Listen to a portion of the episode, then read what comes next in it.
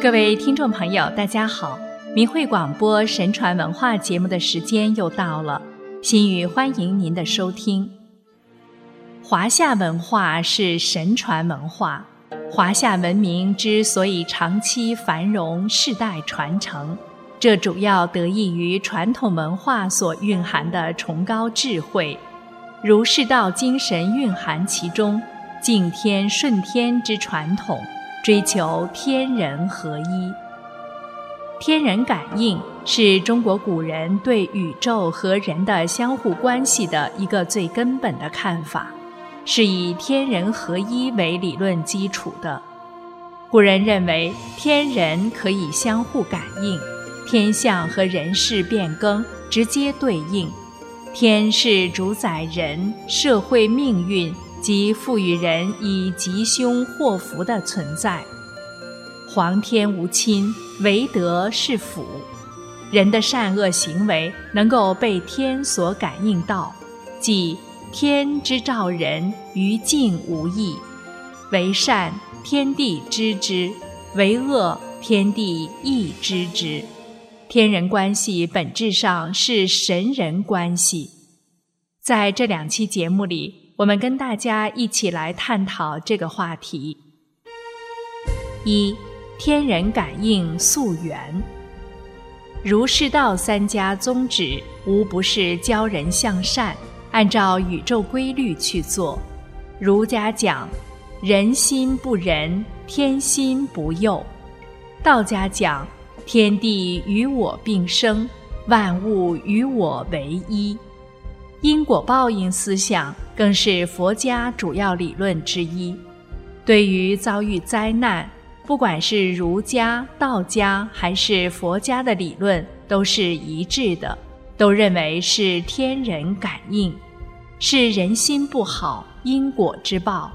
改变人心是解决问题的根本途径，修德向善才能感动天地，消除灾难。传统文化重视个人修养，要求凡遇事要向内找，能使人永远立于不败之地。通过完善个人，以达天人合一、乐道顺天、不忧不惧、安身立命。古人认为，天是宇宙万物的最高主宰，人应按天的意志来行动。人要与世界万物和谐相处，认为自然界的灾异和祥瑞是上天表示对人的谴责和嘉奖的昭示。上古时的河出图、洛出书、凤鸟志，都是古人认为天下要大治的预兆。天垂象，圣人则之。庖西氏之王天下。仰则观象于天，俯则观法于地，指中华人文始祖伏羲氏顺天成象而化育天下，开启了华夏民族本源文化的兆端。三皇治世，五帝定伦，大道昌明，万邦协和，天降祥瑞频现，如唐尧时的一日十瑞。宫中雏化为木，凤凰止于庭，神龙见于宫沼，丽草生凯，宫禽五色，鸟化白神，木生莲，煞蒲生雏，景星耀于天，甘露降于地，正是尧为人君，一日十瑞。夏商周时强调天命观。认为上天至公无私，赏善罚恶，报应昭然。做善降之百祥，做不善降之百殃。唯德动天，即唯有德之人可以上动天心。天虽高远，德无远不到。如《诗经·小雅·天宝》中说：“永言保之，思皇多护。”意思是天佑有德，永言庇护，恩赐福禄数不清。《诗经·大雅·黄仪》中说：“黄仪上帝，临下有鹤，监观四方，求民之末。意思是上帝威名的监察天下，掌控四方，保佑人民的安定。上天直接干预和决定着社会现象，自然界的异常现象是由于人的不良行为引起的。《诗经·小雅·十月之交》描写出西周末时发生地震及同一时期发生的日食等多种其他反常的自然现象，解释为朝廷不用其良，没有任用贤能，坏人专权等施政行为的结果，是对时王和权臣敲响警钟。尚书洪范。对天人感应进行系统性整理，并形成了天人感应的概念，明确指出感应的方式是天监察人的行为，然后通过一系列自然现象来表达自己的意志，与人事行为是否端正直接感应。《吕氏春秋·明理》则分门别类的。把灾异分为风雨、寒暑、阴阳、四时、人、禽兽、草木、五谷、云、日月、星气等许多方面，每个感应之中又区分出许多种复杂情况。春秋时盛行的占星术，可依据天体的运行推测人世的吉凶祸福。二。天人感应学说及相关论述。孔子作《春秋》，言灾异，述天道。《春秋》为儒家五经之一，被后人称为礼义之大宗。《春秋》按年记载了春秋时鲁国从隐公元年到哀公十六年间的历史大事，涉及多国，内容包括天文气象。政治、经济、社会生产与生活等诸方面，是当时有准确时间、地点、人物的原始记录。其中记载了日食三十六、地震五、山陵崩二、彗星见三、星陨如雨一、火灾十四，以及五十陨坠、六翼退飞、多迷、有玉、玉来朝。昼明晦，大雨雹，雨木冰，李梅冬时，七月霜，八月杀书之类。孔子作《春秋》的目的不重在事和文，唯独重在义。时值社会巨变，礼崩乐坏，孔子认为上天会根据人的行为善恶邪正下应于人，即以灾异来谴告人。使人反省改过。孔子作《春秋》的要义是化导世人，以接近圣贤之人。孔子说：“邦大汉，吾乃施助行于德乎？”认为灾异是由于人事行为不正引起的，劝国君正行于德，以示上天。如鲁宣公时发生猿害。猿即未生翅的幼蝗虫。春秋名言：“宣公因变谷异常，天应之而有灾。”宣公于此天灾后，能及时反省改过，恢复了谷质，因而避免了更大灾害，保住了庄稼收成。故孔子身为宣公侥幸而疏之。再如鲁桓公时，一次旱灾。旱者政教不施之应，桓公不纳谏，去国远受，大成助丘，故至此汉。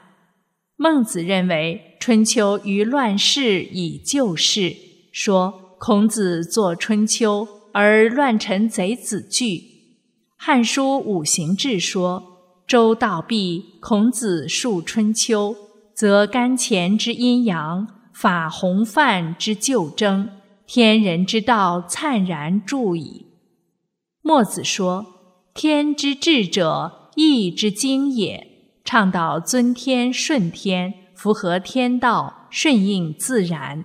认为人君需要时时刻刻注意自然变异，检查自己的德行，看一看有哪些地方违背了天意，及时改过，争取挽回天意。墨子说：“夫既上同于天子，而为上同乎天者，则天灾将犹未止也。故当若天降寒热不节，雪霜雨露不时。”五谷不熟，六畜不遂，疾灾利益，飘风苦雨，存真而治者，此天之降罚也。将以罚下之人之不上同于天者也。这段话的意思是：当人们与天子的意志统一，但天子与上天的意志未统一时，天灾还会发生。违反天意的人。必将受到上天的惩罚，即所谓天谴。墨子还说：“爱人利人者，天必福之；恶人贼人者，天必祸之。”认为天意在爱民保民。西汉时，董仲舒及前代天人感应说之大成，著有《春秋繁露》等。明确提出天人之际合而为一，《春秋繁露》主要阐释儒家经典《春秋》之书，故书名为《繁露》，并以天人感应为核心，阐述王道及三纲五常来源于天的伦理。董仲舒认为，天人相通，相互感应，天能干预人事，人亦能感应上天。人君若违背了天意，不仁不义，天就会出现灾异，以谴责和警告；如果政通人和，天就会降下祥瑞，加以鼓励。他向汉武帝进言说：“灾者，天之潜也；义者，天之威也。凡灾异之本，尽生于国家之师。国家之师，乃使萌芽。”而天之灾异，以浅告之；浅告之而不知变，乃见怪异以惊骇之。惊骇之尚不知恐惧，其殃救乃至。以此见天意之人，而不欲现人也。他指出，像日月食、地震、山崩、水疫之类等灾异的发生，不能只看其表象。都有其内在根源。董仲舒关于“王”字做了如下解释：古之造文者，三化而连其中者，通其道也。取天地于人之中，以为贯而参通之。非王者，孰能当之？他还说道：“天者，群物之祖也。”故遍覆包含而无所疏，见日月风雨以和之，经阴阳寒暑以成之。故圣人法天而立道，以博爱而王私，不得失人后之，设义立礼以导之。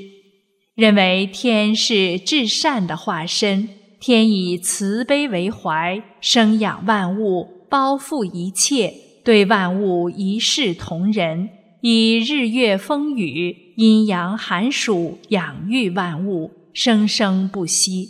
这都在体现天意。而圣人之道，正是法天的博爱无私而建立，不得失人，设义立礼，均属对人类一视同仁的表现。天的一切活动，皆是善的体现。而人之仁德，取法于天。董仲舒对传统祭天祭神方式加以提倡。他认为祭祀并非礼义程序，而是直接通乎神明。他说道：“受命之君，天意之所与也。故号为天子者，宜视天如父，视天以孝道也。”提出君主应率民事天，他认为天意治人，君主必须效法天，实行仁政。他说：“王政则元气和顺；风雨时，景星见，黄龙下。王不正，则上变天，贼气并见。指出王正，则风调雨顺；反之，则天灾人祸并至。董仲舒继承了孔子、孟子的义利观，提出“正其道，不谋其利；修其理，不及其功”的主张，强调道义之上，道德规范是天为保民而赐予人间的，人要顺天，不能逆天，要接受圣人的教化而为善，坚决阻止奸邪并出。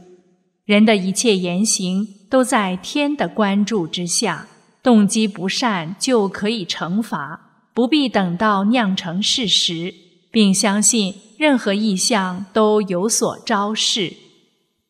西汉司马迁在《史记·乐书》中说：“天与人相通，就好像形与影、气的关系。做好事的人，天报以福；做坏事的人，天报以祸。”如种瓜得瓜，种豆得豆，是很自然的道理。因此讲推天道以明人事，人君当向天行动。人君至诚的心能感动皇天，使阴阳变异。如果人君逆阴阳、背天心，则会有灾异发生。这是天皇对人君的告诫。宋明理学对天人关系的阐释，认为天天理是至上永恒的，做人要遵循伦理原则，纲常。宋代景浩和明代王阳明等理学家，皆明确提出了仁者以天地万物为一体，是说天地万物本为一体，而人一以贯之。认为天人是个整体，它们之间存在着联系和对应关系，天象的变化会带动人类社会发生相应的变化，天人感应、对应关系、因果关系如影随形。